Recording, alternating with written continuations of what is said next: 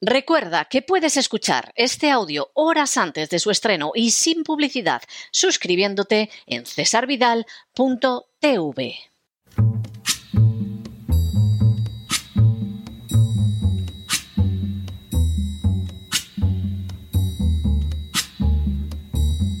La voz con César Vidal, desde el exilio. When the night has come and the land is dark and the moon is the only light we'll see. No, I won't be afraid. Oh, I won't be afraid just as long as you stand, stand by me. Muy buenos días, muy buenas tardes, muy buenas noches y muy bienvenidos a esta nueva singladura de la voz. Soy César Vidal, hoy es el jueves 16 de marzo de 2023 y me dirijo a los hispanoparlantes de ambos hemisferios, a los situados a uno y otro lado del Atlántico y como siempre lo hago desde el exilio.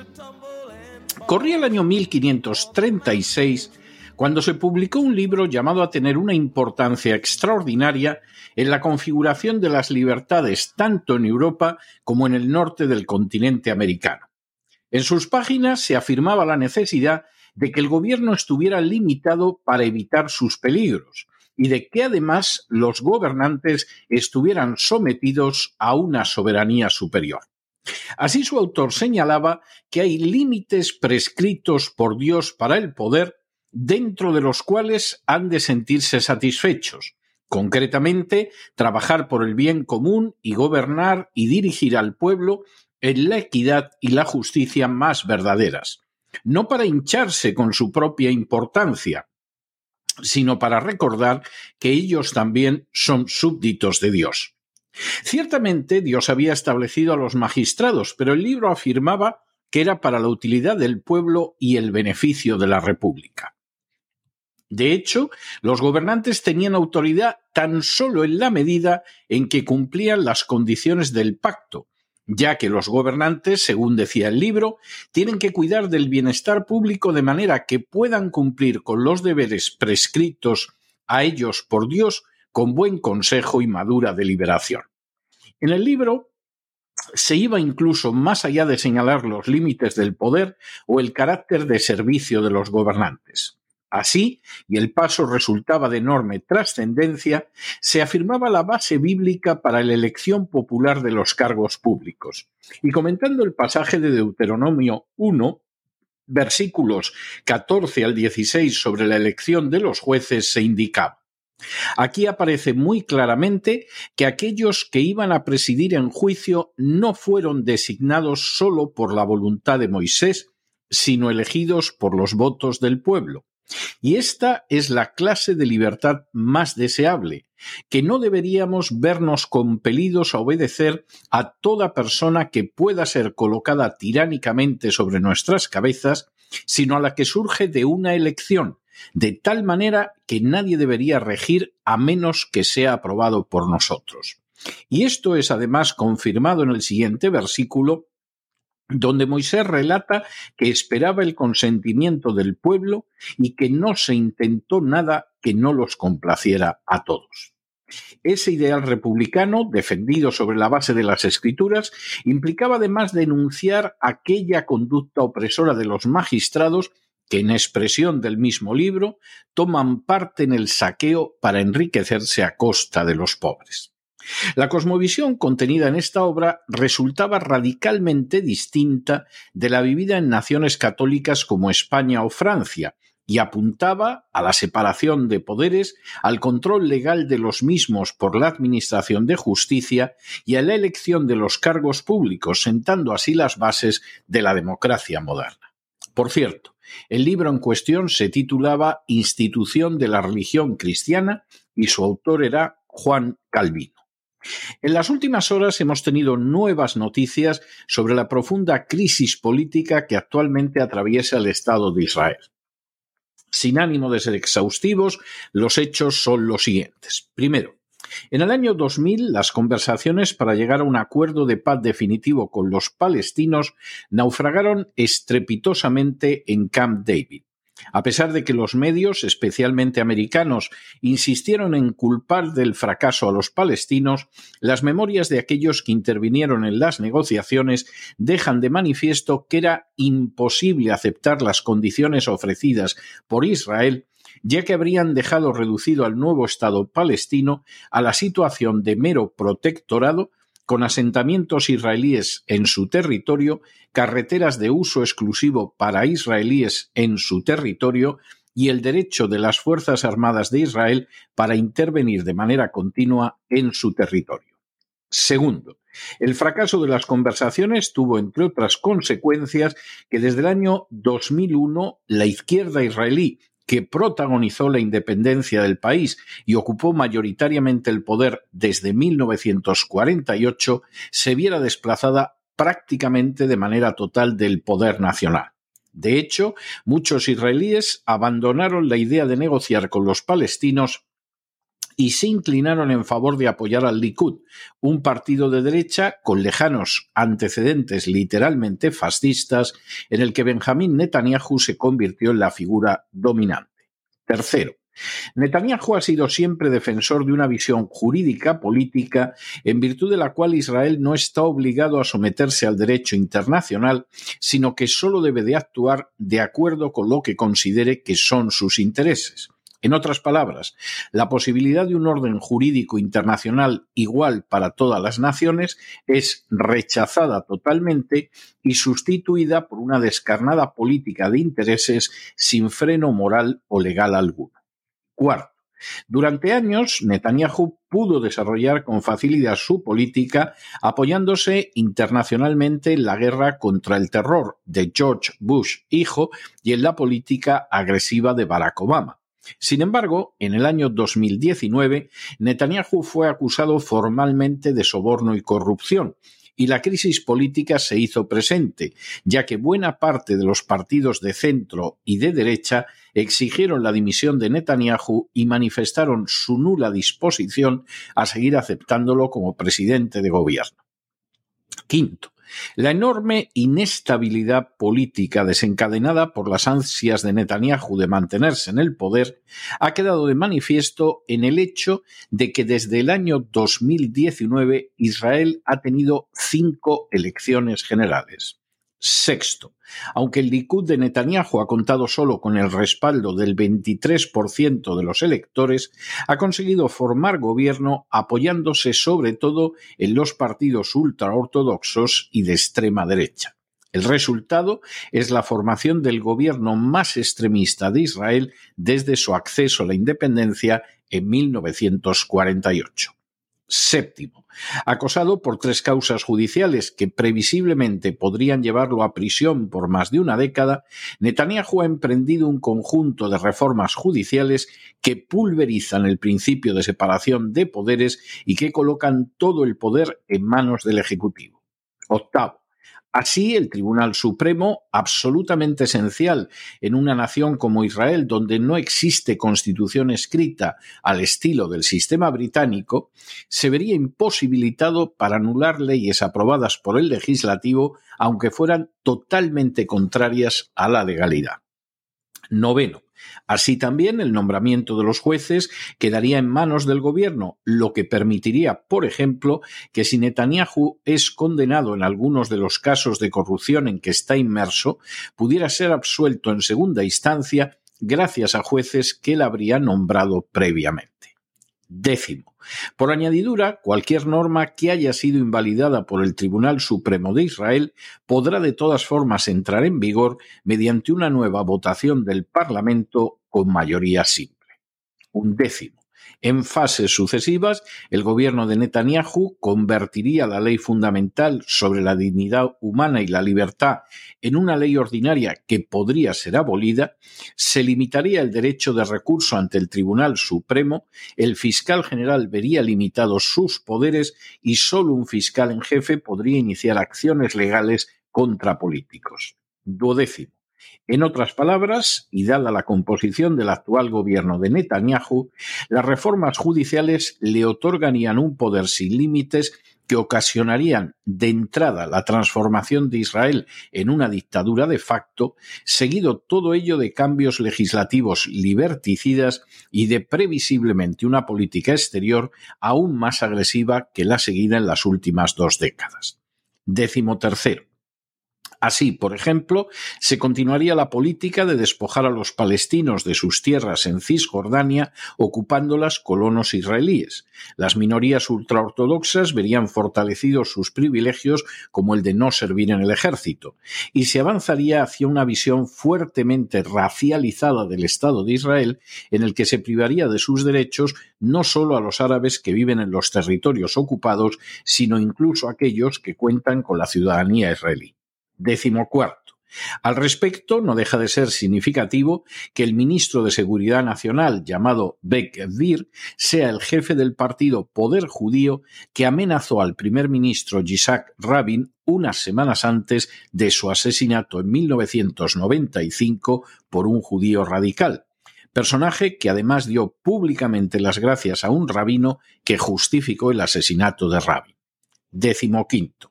El pasado fin de semana, centenares de miles de israelíes salieron a manifestarse a la calle en contra de las reformas legales impulsadas por Benjamín Netanyahu.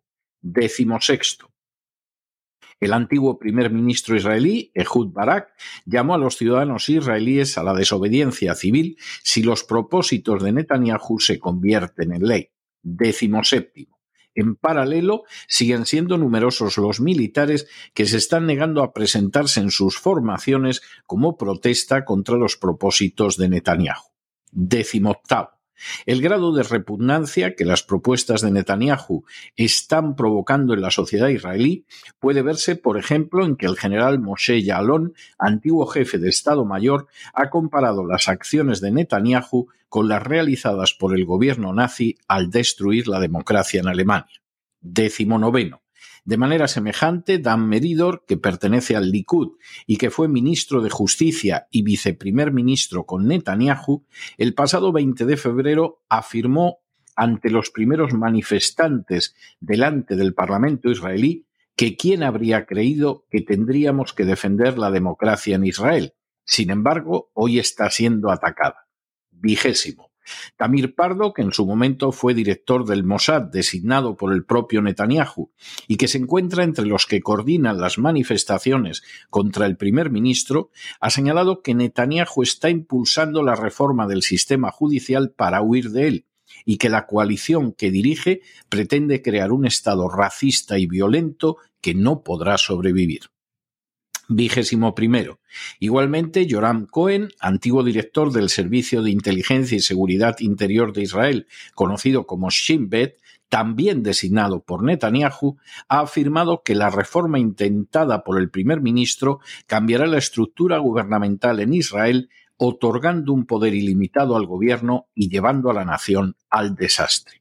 Y vigésimo segundo, Brett Stephens, un columnista del Times que habitualmente simpatiza de manera radical con la política de Netanyahu, ha definido el plan del primer ministro israelí como una amenaza a la base moral de Israel, afirmando que un gobierno hiperpersonalizado y populista, conseguido al destripar los frenos y contrapesos de las instituciones, es la manera en que las democracias se convierten en gangstercracias.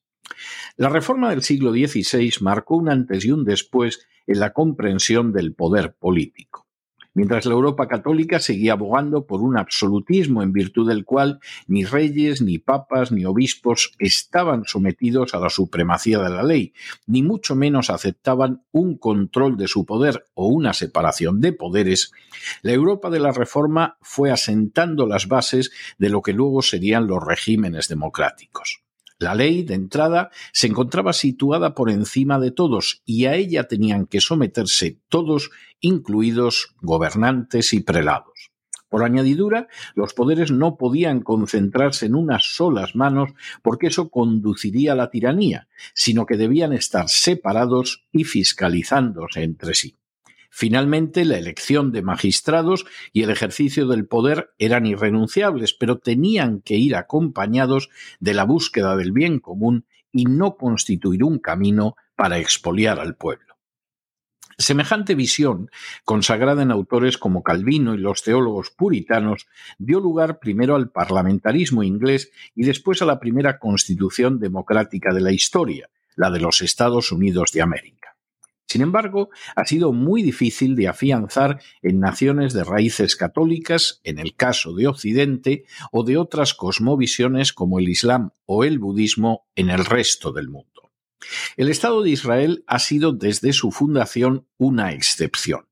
Fundamentado en una copia prácticamente literal del sistema inglés, ha mantenido un funcionamiento democrático de las instituciones basado en los principios claramente bíblicos y recuperados por la Reforma, como son los de la separación de poderes y de la supremacía de la ley. Ahora, por primera vez en su breve historia, ese sistema corre un riesgo real de venirse abajo a causa de las acciones de Benjamín Netanyahu. Aunque para muchos no haya resultado evidente durante décadas, la figura de Benjamín Netanyahu es notablemente turbia y siniestra. Basta leer su libro acerca de Israel y su lugar entre las naciones para captar a la perfección que el respeto por la legalidad no forma parte de sus valores si esa legalidad se interpone con sus metas políticas.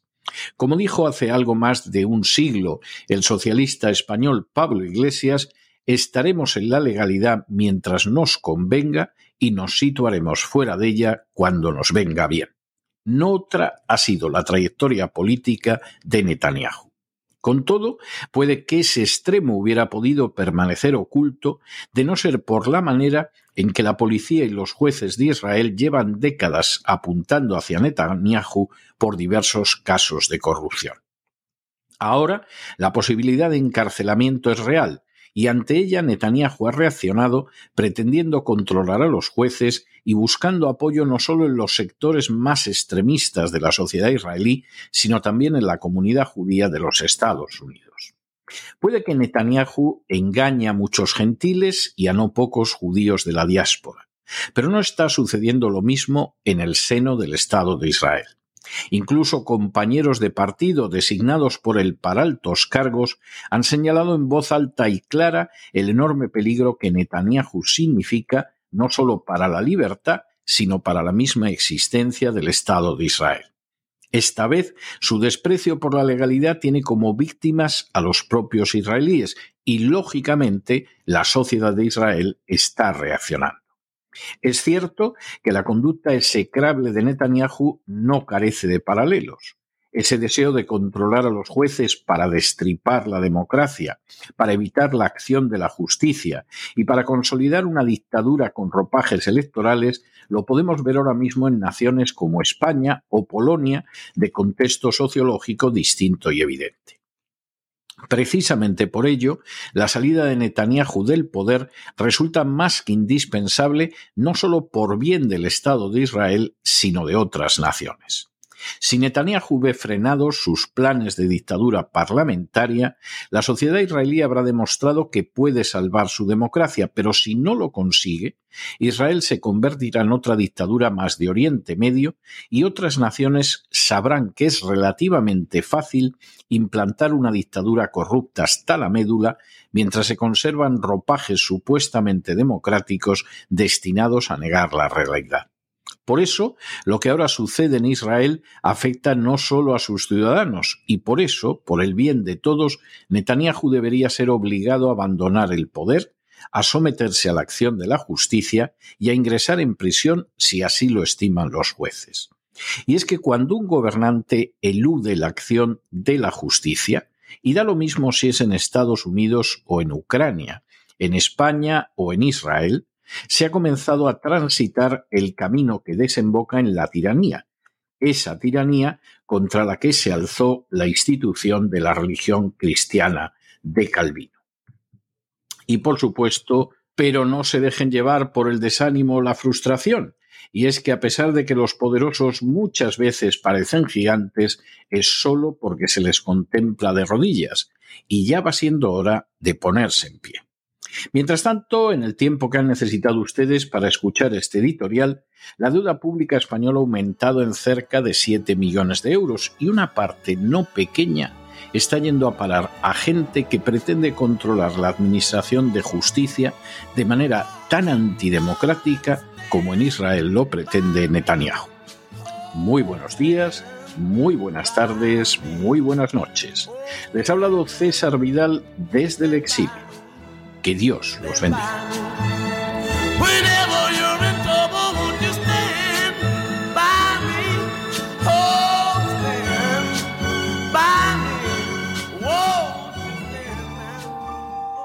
Esta sección está patrocinada por crowdfunding con el siguiente mensaje.